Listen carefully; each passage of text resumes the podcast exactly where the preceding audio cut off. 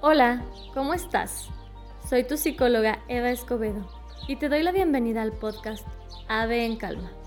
Te felicito por regalarte unos minutos para ti y comenzar este estilo de vida en calma, en donde aprenderemos a disfrutar de cada momento sin culpa, sin remordimiento, solo responsabilidad y gozo. Comencemos el vuelo.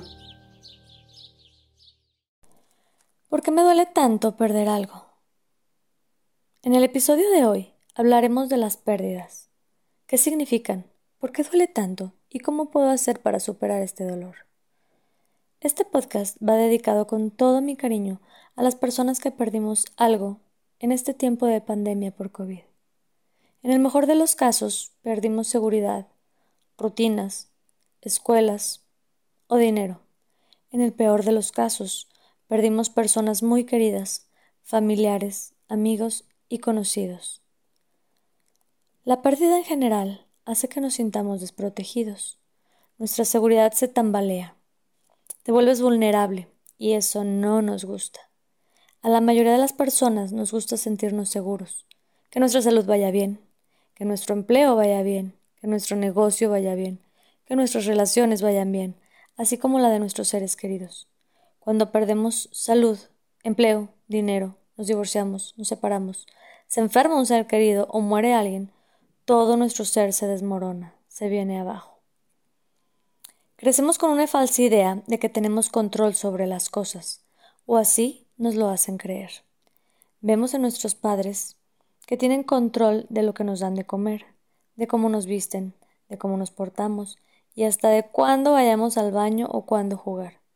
Entonces al crecer, por ejemplo de nuestros padres, creemos que tenemos el control de la vida y el mundo, y no es verdad.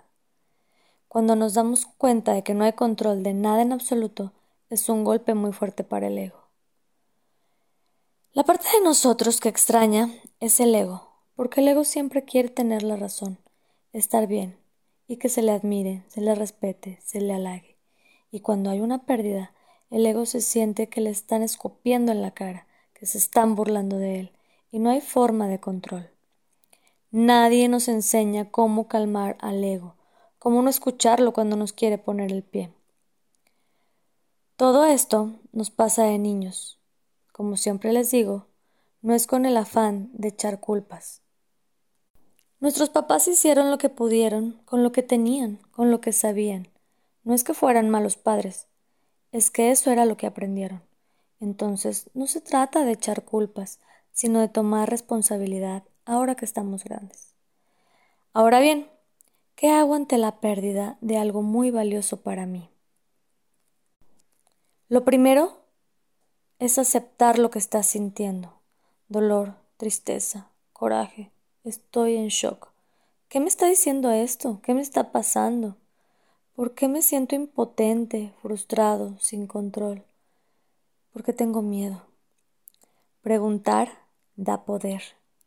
¿Y qué mejor que tener poder sobre ti mismo?